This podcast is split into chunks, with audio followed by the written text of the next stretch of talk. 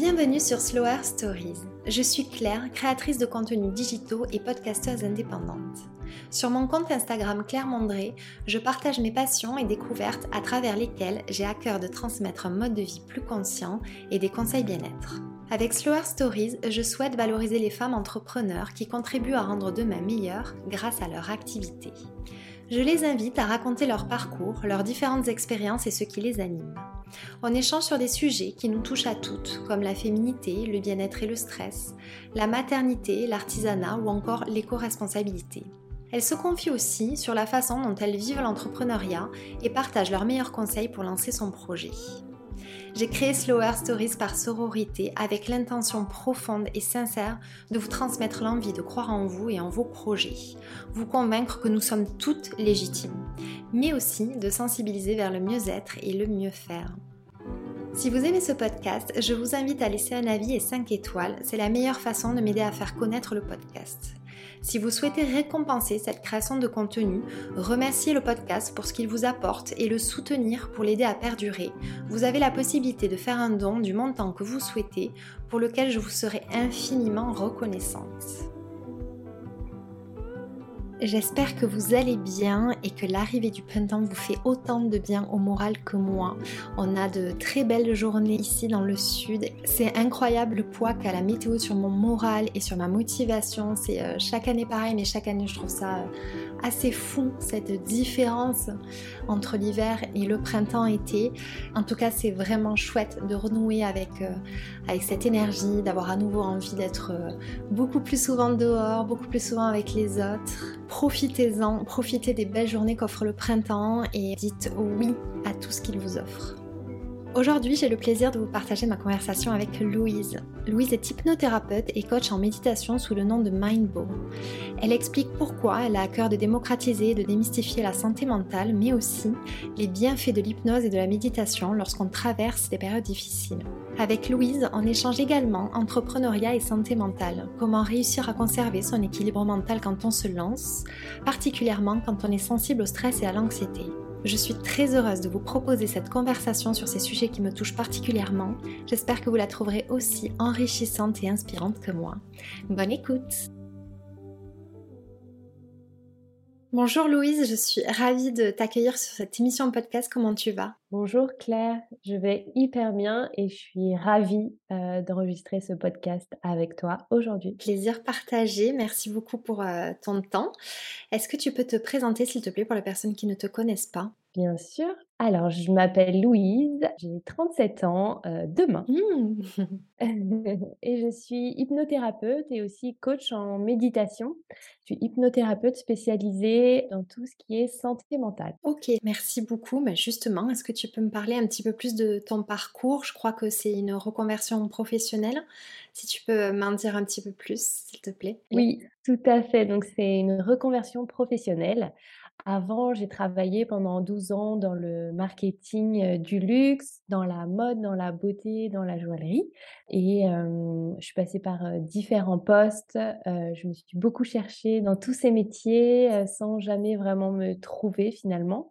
Et dans le sens où j'ai fait un burn-out à la fin de ces 12 années dans le marketing du luxe. Et ce burn-out a enclenché ma reconversion euh, reconversion qui ne s'est pas fait du jour au lendemain, ça a pris du temps. On pourra euh, y revenir euh, par la suite.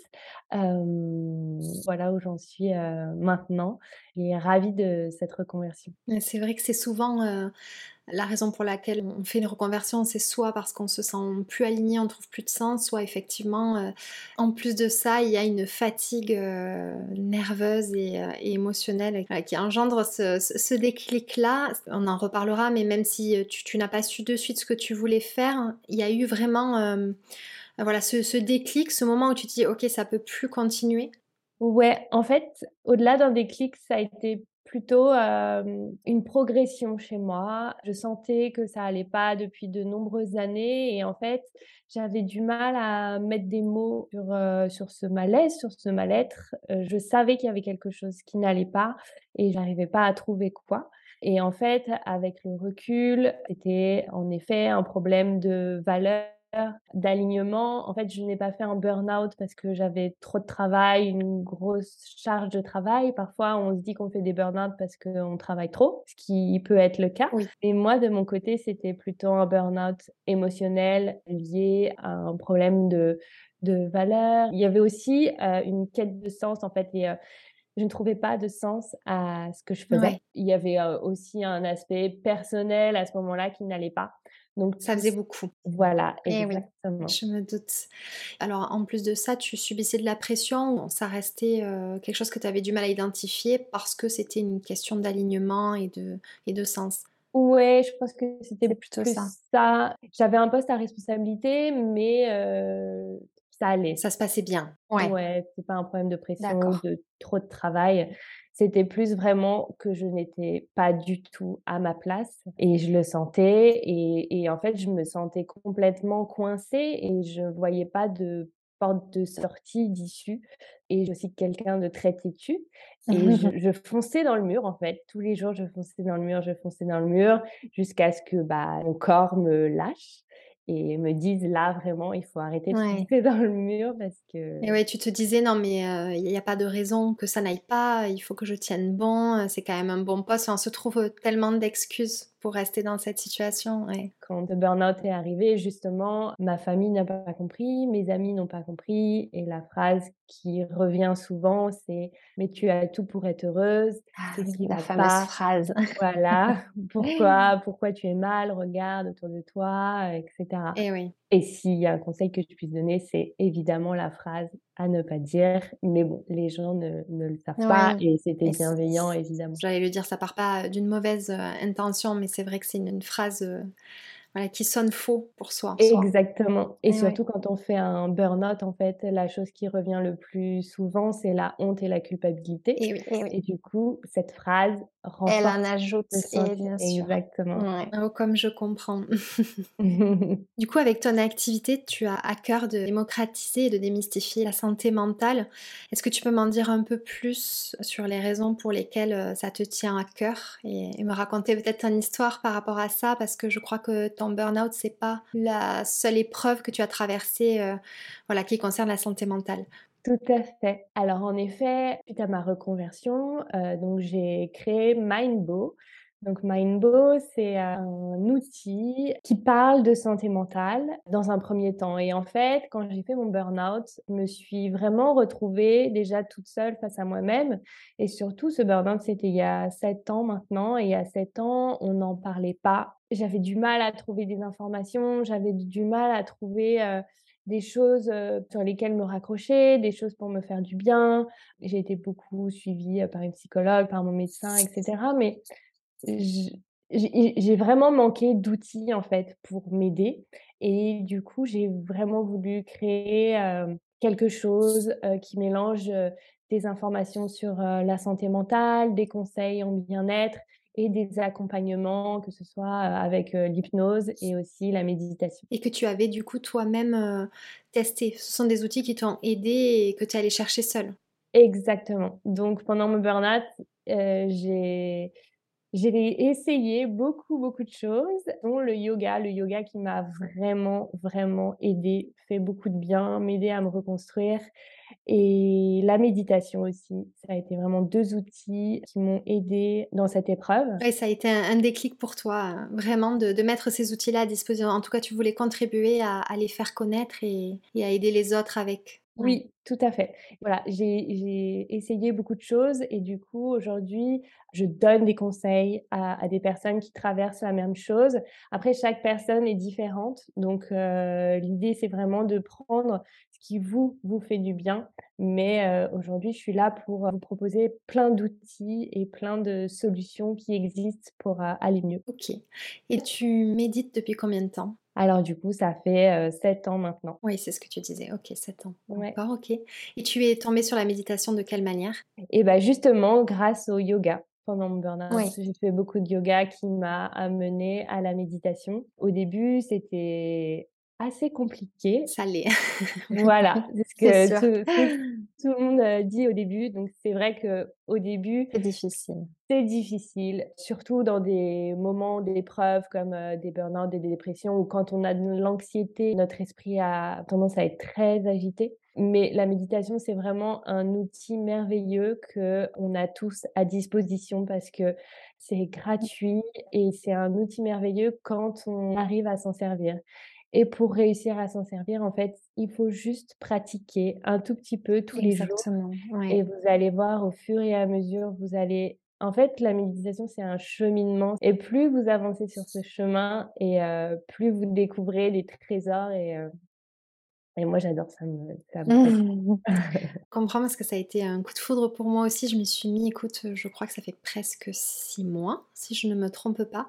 Tu vois, pour le coup, moi, c'est mon psychiatre qui me l'avait recommandé il y a 12 ans déjà et heu, il y a 12 ans, heu, beh, j'avais 10 ans de moins et et c'est vrai que c'était quelque chose qui me parlait pas du tout et qui me semblait totalement impossible et et même lunaire, en fait et heu, je m'y suis jamais intéressée jusqu'à, heu et pourtant le yoga est arrivé il y a 7 ans, tu vois, dans ma vie mais pareil, je me sentais pas prête et puis un jour, il y a y a un déclic qui se fait et on y arrive et même si c'est difficile, effectivement, en pratiquant tous les jours, heu, on voit après petit à petit les bienfaits et je peux plus m'en passer, heu, aujourd'hui et même s'il y a des jours, tu vois, pareil, le mental est plus agité, ça va être plus difficile que d'autres. Mais c'est un outil, magique donc c'est top que tu contribues à, en tout cas, sensibiliser, là-dessus et sur ses bienfaits. Tu m'avais dit, je crois, quand on s'est eu au téléphone que toi, tu es sujette à l'anxiété et à la dépression, il me semble? Tout à fait. En fait, j'ai fait 2 dépressions dans ma vie. Une quand j'étais petite qui n'a, je pense, pas été soignée comme il aurait fallu avec le recul. Là où pendant mon burn-out, j'ai été très bien accompagnée, heu, mais quand j'étais plus jeune, en fait, j'acceptais pas l'aide. En fait, j'étais adolescente et ma mère m'emmenait chez chez la psychologue et je disais à ma psy: «Non mais vous pouvez rien pour moi» et puis je partais Ouais, j'allais pas aux séances. Mmh. Voilà, exactement.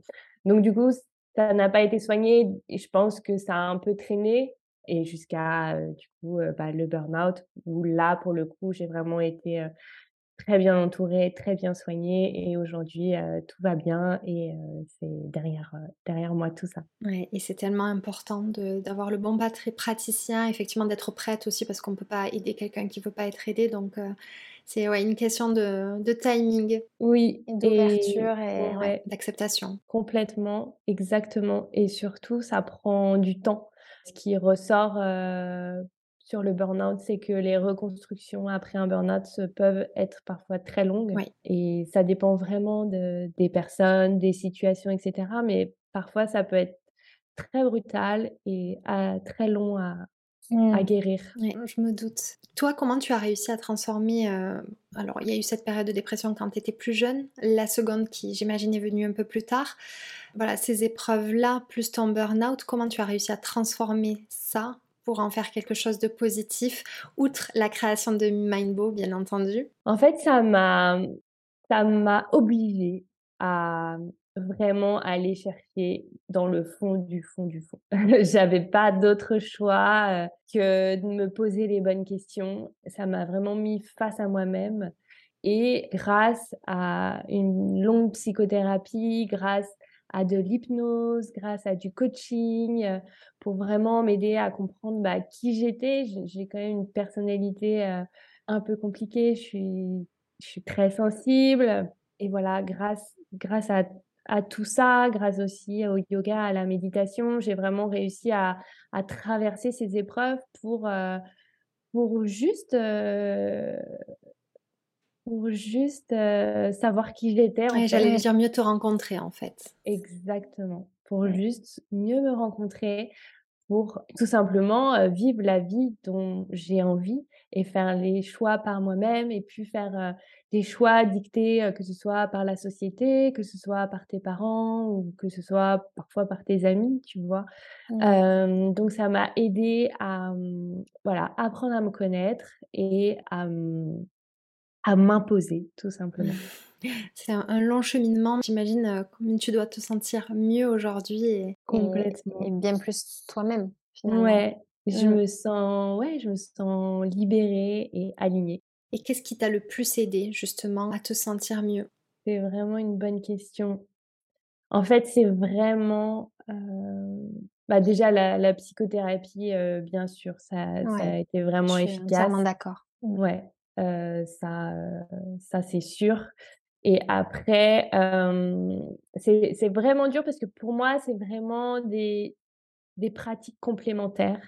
Par exemple, la psychothérapie, on travaille avec le conscient, l'hypnose avec l'inconscient, Oui, le yoga avec le corps, la méditation avec l'esprit et en fait, c'est vraiment c'est pour ça aujourd'hui, en fait, je trouve que c'est hyper important d'avoir une approche corps, esprit, énergie. Il y a aussi tout un aspect énergétique à l'époque que j'ai laissé de côté et quand pourtant quand on fait un burn-out, c'est très important de de, de soigner le côté énergétique aussi parce que, heu, le corps, il est il est vraiment en down. et oui. Après, on n'y était pas forcément sensible, on en parlait moins qu'aujourd'hui, donc heu, Exactement, c'est c'est ouais, normal, je c'est pense. vrai, Mmh. c'est vrai. Mais vraiment ce qui m'a aidée, c'est c'est le tout. Je pense que si j'avais fait qu'une psychothérapie, sans hypnose, sans coaching, sans yoga, il m'aurait manqué un Bien élément sûr, bien sûr. et c'est vraiment la synergie de tous ces outils, heu, de tous ces outils, ouais. Mmh. Écoute, je suis ravie en tout cas que tu aies pu, heu, trouver, heu, un équilibre pour aller mieux. Comment se sont passés tes débuts dans l'entrepreneuriat? J'imagine que tu t'es formée à l'hypnothérapie, à la méditation. Comment tu t'es lancée? Est-ce que tu peux m'en dire un peu plus? Heu, ouais, bien sûr. Alors pareil, ça a été il n'y a pas eu de déclic en fait. Ça s'est vraiment, heu, construit jour après jour, pierre après pierre et c'est vraiment pendant le premier confinement, pour le coup, j'ai eu un déclic là. Et donc heu, c'était trois quatre ans après mon burn-out.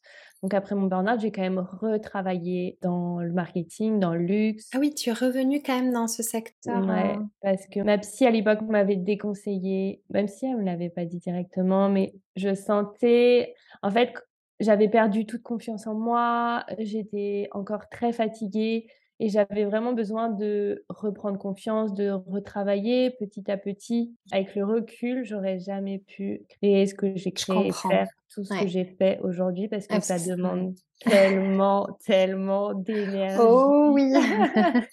C'est sûr de et ouais. de de tout et puis on va en reparler, mais ça met face à plein de choses et j'aurais jamais été prête à de le faire directement après le burn-out et voilà et ça ça s'est fait comme ça. C'est un excellent conseil qu'elle t'a donné, vraiment. Ouais, mais sur le coup, je comprenais pas. Et Je me oui. disais: «Mais pourquoi pourquoi elle pourquoi elle veut pas? Pourquoi?» Oui et puis de vivre ça comme un retour en arrière aussi, hein, dans un sens et c'est c'est vrai que c'est mais c'est bravo, à toi d'avoir su, non seulement écouter son conseil, mais j'imagine que tu t'es écoutée aussi, que finalement c'était peut-être, juste pour toi à ce moment-là. Ouais et en fait, tout est une question de timing finalement et tout Toujours. arrive, au bon moment. Le bon moment, il a été, heu, bah, pendant ce premier confinement où, heu, là, je savais je savais que je voulais, heu, créer mon projet. Je savais que je voulais être indépendante pour pouvoir gérer mon temps, pour pouvoir être libre, pour pouvoir, apporter du bien-être, accompagner les gens dans tout ce qui est problème de santé mentale et j'hésitais entre la sophrologie, entre, l'hypnose. Du coup, j'avais fait beaucoup d'hypnose pendant mon burn-out, ça m'avait aidée. J'ai essayé la sophrologie. En fait, l'hypnose, c'est vraiment la pratique qui m'a le plus parlé et et et travailler avec l'inconscient, c'est très, très efficace. Donc je me suis ensuite formée, ouais, en hypnose pour devenir hypnothérapeute et je me suis formée aussi en méditation. OK, merci beaucoup. Justement, on l'a évoqué, en entreprendre est une aventure qui est très, très intense et riche émotionnellement, qui peut nous fragiliser, j'en sais quelque chose, surtout si on est sujette, heu, à l'anxiété Ouais. et au stress. Comment ça s'est passé pour toi? Parce que tu t'étais reconstruite, mais heu, c'est vrai que ça chamboule. Comment tu as pu gérer ces, heu et comment tu gères encore ces moments où où voilà, il va y avoir peut-être plus de pression, plus de doutes et du coup, ça va réenclencher des peurs qui sont là et? Ouais. Alors, c'est complètement ça. En fait, j'ai commencé, heu, tout feu, tout flamme évidemment, j'étais très excitée à l'idée de lancer mon projet, heu, je suis partie à fond, et en fait, j'avais oublié que l'entrepreneuriat, c'était un marathon et pas un sprint et du coup, ça m'a mis face à, des choses dont, bah, déjà, il faut prendre soin de son énergie, à savoir, ne pas trop travailler. Au début, je travaillais beaucoup, 10 heures, 12 heures par jour et en fait, ça ça j'ai arrêté parce que clairement, heu, c'est c'est pas pas bon pour moi. Donc je je fais attention au nombre d'heures pour, lesquelles je travaille par jour. Ensuite, hem, ça m'a mis face à mon perfectionnisme qui était déjà bien là et donc ça m'a appris à lâcher prise, à lâcher vraiment ce côté-là parce que j'étais paralysée, ça me paralysait. Je, n'arrivais même pas, par exemple, à, créer un post sur Instagram au début. J'étais là, non, mais c'est pas assez bien, c'est pas assez ci, c'est pas assez ça. Et en fait, ça m'a apporté beaucoup d'anxiété au début. Et ça m'a appris à, à passer au-delà, en fait, passer au-delà du perfectionnisme, me dire euh, il vaut mieux euh, faire et que ce soit moyen plutôt que de rester bloqué comme ça, c'est ridicule. Et ça m'a aussi appris à, à, me libérer du regard des autres. Au début, j'avais peur de faire des choses en me disant qu'est-ce que machin va penser de ça, etc. Et en fait, voilà, je ça, pareil, je suis passée au-delà de mmh. ça. Et t'es passée, je m'excuse, je te coupe, t'es passée au-delà de ça justement par prise. Il y a eu une prise de conscience et du coup, tu as essayé de travailler sur ta façon de, penser et de faire en fait. Et petit à petit, euh, tu as laissé ça pour plus de confiance et de sérénité. Ouais, et en fait, ça m'a mis face à ça et pour le coup, ça s'est fait naturellement. J'en ai pris conscience et je me suis un peu auto-coachée en me disant non, mais c'est bon, vas-y, et petit à petit, fais des petites actions qui vont te montrer que, etc. Et maintenant, mmh. ouais, et maintenant, bah, par exemple, si on, reprend l'exemple du post Insta, je peux faire des posts Insta tous les jours et il n'y a pas de souci.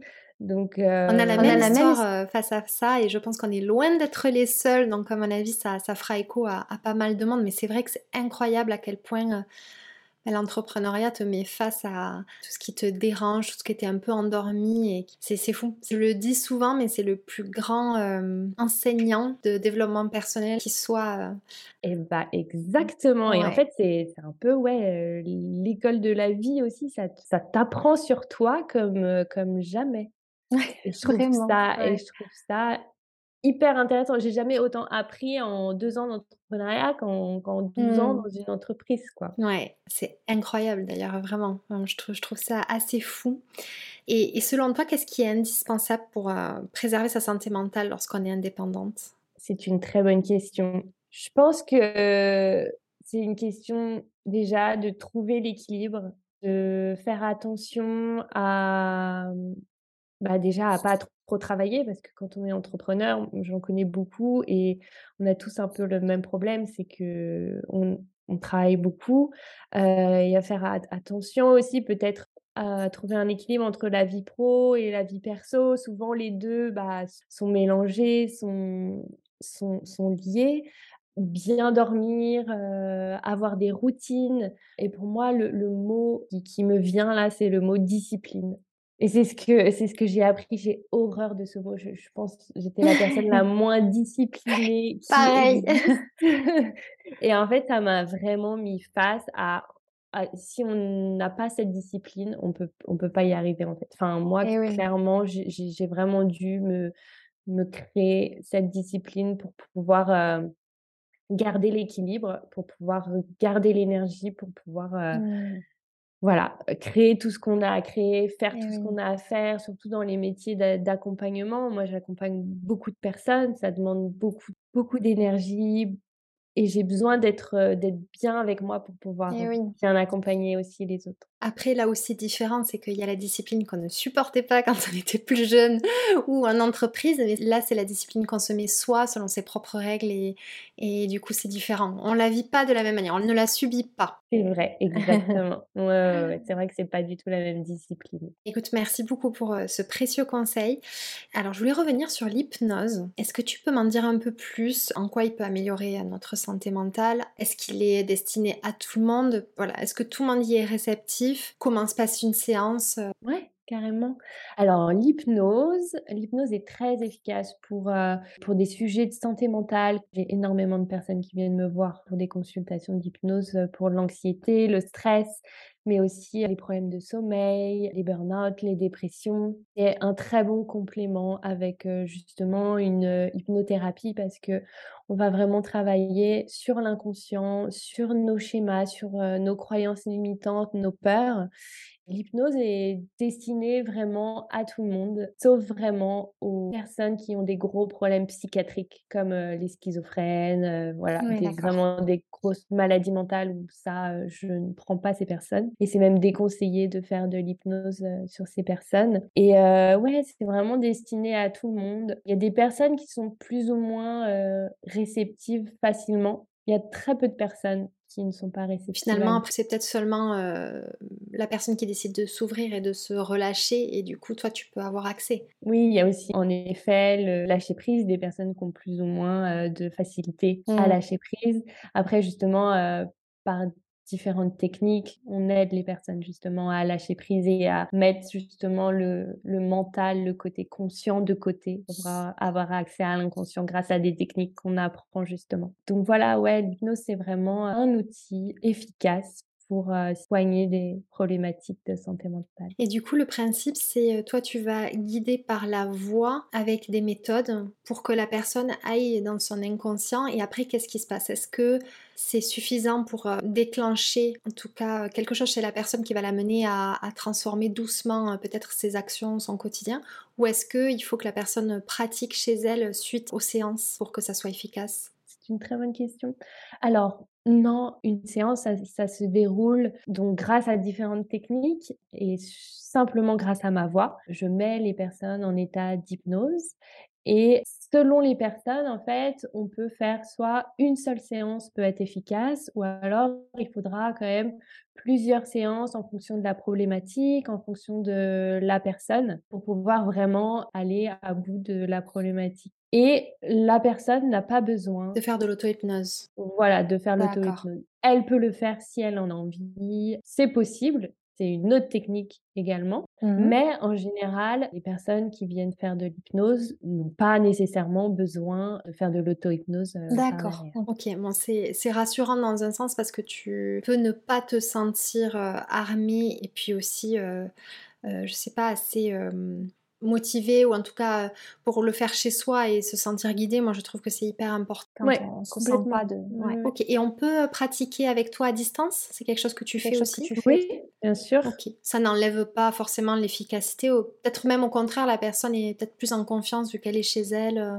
Bah en fait, ça dépend vraiment des, des personnes. Il y a des personnes qui préfèrent être chez elle pour se sentir plus en sécurité, des personnes qui préfèrent venir me voir. Mais en effet, vu que tout se fait euh, grâce à ma voix, j'ai pas besoin forcément de, de voir les personnes, de, le faire à distance euh, sans problème. Génial. Comme on le ferait pour un psychologue, par exemple? Exactement. Pas de différence. On a juste besoin euh, d'une bonne paire d'écouteurs et d'un bon fauteuil, ou même si on peut se mettre sur son lit. ok. Alors tu le disais, toi tu es spécialisée en problématiques de santé mentale, donc tout ce qui est anxiété, dépression.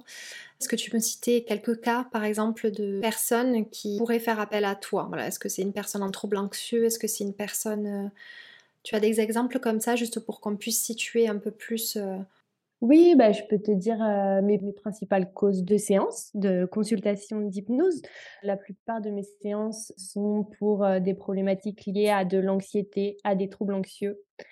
J'ai aussi pas mal d'addictions, que ce soit l'alcool, euh, la drogue, la cigarette et le sucre. J'ai aussi beaucoup de dépression, de burn-out. Et après, donc ça, c'est les principales thématiques des personnes qui viennent me voir. Et après, j'ai pu avoir des accompagnements PMA, par exemple. D'accord. J'ai aussi euh, pas mal de séances sur euh, la confiance en soi, l'estime de soi. Euh, voilà. Merci. Comme ça, au moins, c'est un petit peu plus clair. Et puis, il y a des personnes qui pourront se reconnaître dans certains cas et qui sauront que c'est un outil auquel ils peuvent faire affaire. Donc, merci beaucoup.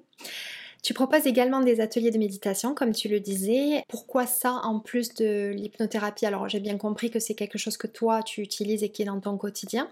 Mais euh, voilà, à quel moment euh, tu t'es dit, parce que j'imagine que les séances d'hypnose te prennent déjà beaucoup de temps, donc pourquoi proposer ça euh, en plus de ce que tu fais? C'est une très bonne question. Je ne m'étais jamais posé cette, cette question.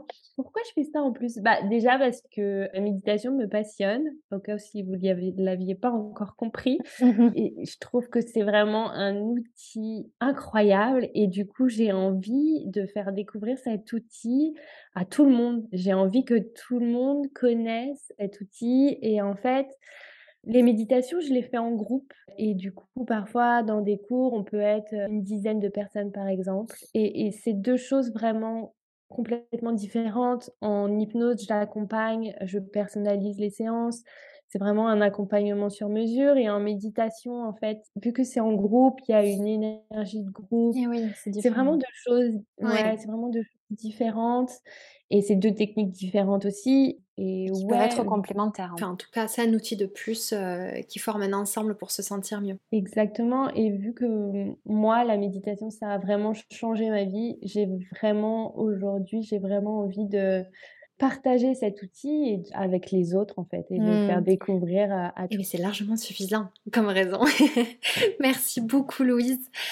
Quel conseil donnerais-tu à quelqu'un qui ressent le besoin de s'occuper de sa santé mentale, mais qui ne sait pas par où commencer? Parce que c'est vrai que justement aujourd'hui, avec l'essor du bien-être, on a beaucoup de choses qui arrivent à nous et parfois on peut se sentir un peu perdu face à tout ça et se demander mais par quoi je commence? Qu'est-ce qui est, le mieux? Parce qu'on ne peut pas tout tester, on peut se sentir aussi découragé. Donc euh, qu'est-ce que toi tu conseillerais en premier? Eh bah déjà en premier, je dirais qu'il faut être à l'écoute de son corps à l'écoute de son intuition et à l'écoute de ses émotions. Et du coup, en fonction de ça, euh, on pourra, euh, on aura la réponse en fait. À partir du moment où on fait confiance à son intuition, on, sait ce qu'on va avoir envie, on sait ce qu'on va avoir besoin. Euh, moi, j'ai essayé beaucoup de choses et aujourd'hui, en fait, j'ai vraiment gardé les pratiques qui me conviennent le mieux. Et pour ça, en fait, je, je il faut expérimenter. juste laissé porter. Mmh. Ouais, voilà. Je me suis laissée porter.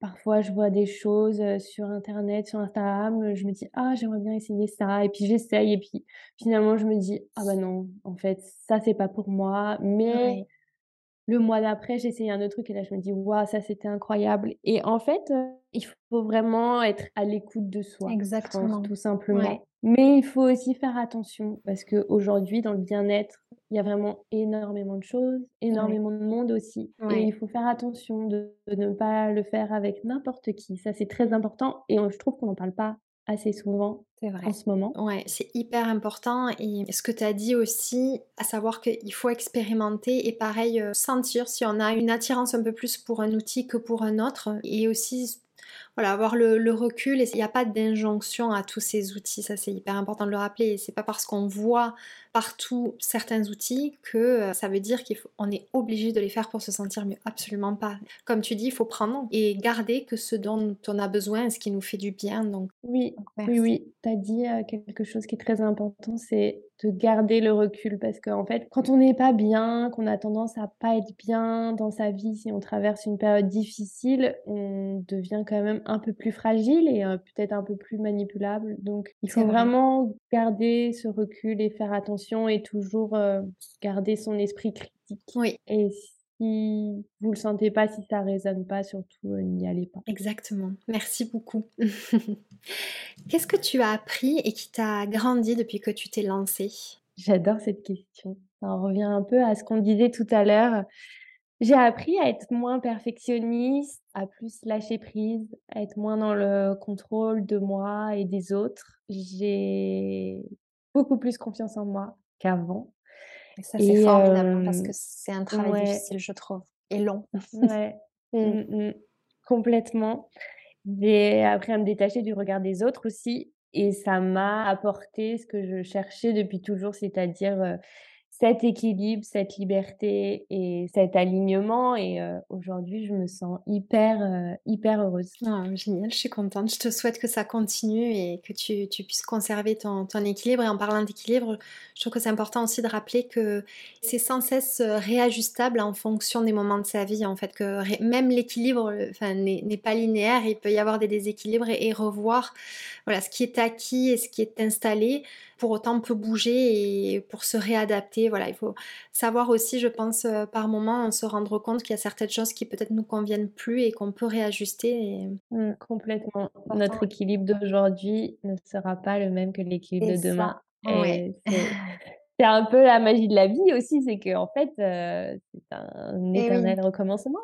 Et tu as parlé de, quelque chose qui m'a interpellée, puisqu'on a ça en commun, et je te l'ai dit tout à l'heure, mais le perfectionnisme, tu vois, quand moi, ma, ma psy, c'était en plus euh, tout début de l'année dernière, je crois, et ça faisait, euh, tu vois, à peu près un an déjà que je m'étais lancée dans l'entrepreneuriat, que, enfin, elle m'a dit, on vous a déjà dit que vous étiez perfectionniste Moi, pas du tout. c'est parce qu'en fait, on se fait une idée du perfectionnisme, on croit qu'être perfectionniste, c'est vouloir être parfaite dans tout, alors que c'est pas forcément le cas et la, plupart du temps ce n'est pas le cas. C'est juste la, le manque d'estime de soi et la peur de décevoir. Moi, je sais qu'elle était très présente chez moi. Et voilà, et du coup, ça enclenche, enfin, c'est ça, découle de ça la peur de mal faire et du coup la procrastination et la pression consommée. Et c'est un cercle vicieux qui, n'est pas évident. Donc, je te remercie d'en avoir parlé. Bah, avec plaisir, si ça peut en aider d'autres. Qu'est-ce que tu aimerais dire à la Louise enfant?